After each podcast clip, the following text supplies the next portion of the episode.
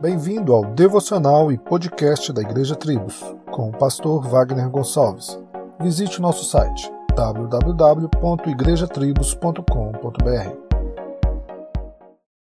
Sei que tudo que Deus faz permanecerá para sempre. A isso nada se pode acrescentar, e disso nada se pode tirar. Deus assim faz para que os homens o temam. Eclesiastes 3,14 Olha que maravilha, meus irmãos! Tudo o que Deus faz, inclusive nos conceder Sua graciosa palavra, é para que, além de o conhecê-lo, nós possamos temê-lo.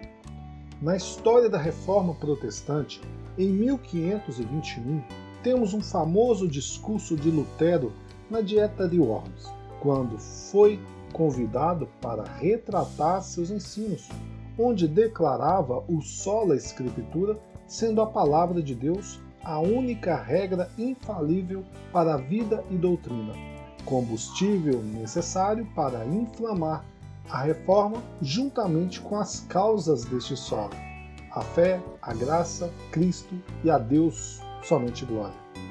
Quando ele declarou: a menos que possa ser refutado e convencido pelo testemunho da Escritura e por claros argumentos, visto que não creio no Papa, nem nos concílios, é evidente que todos eles frequentemente erram e se contradizem, estou conquistado pela Santa Escritura citada por mim.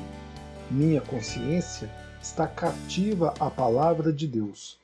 Não posso e não me retratarei, pois é inseguro e perigoso fazer algo contra a consciência. Que Deus me ajude. Amém. Para Lutero, as Escrituras e somente as Escrituras eram o árbitro máximo do que devemos acreditar.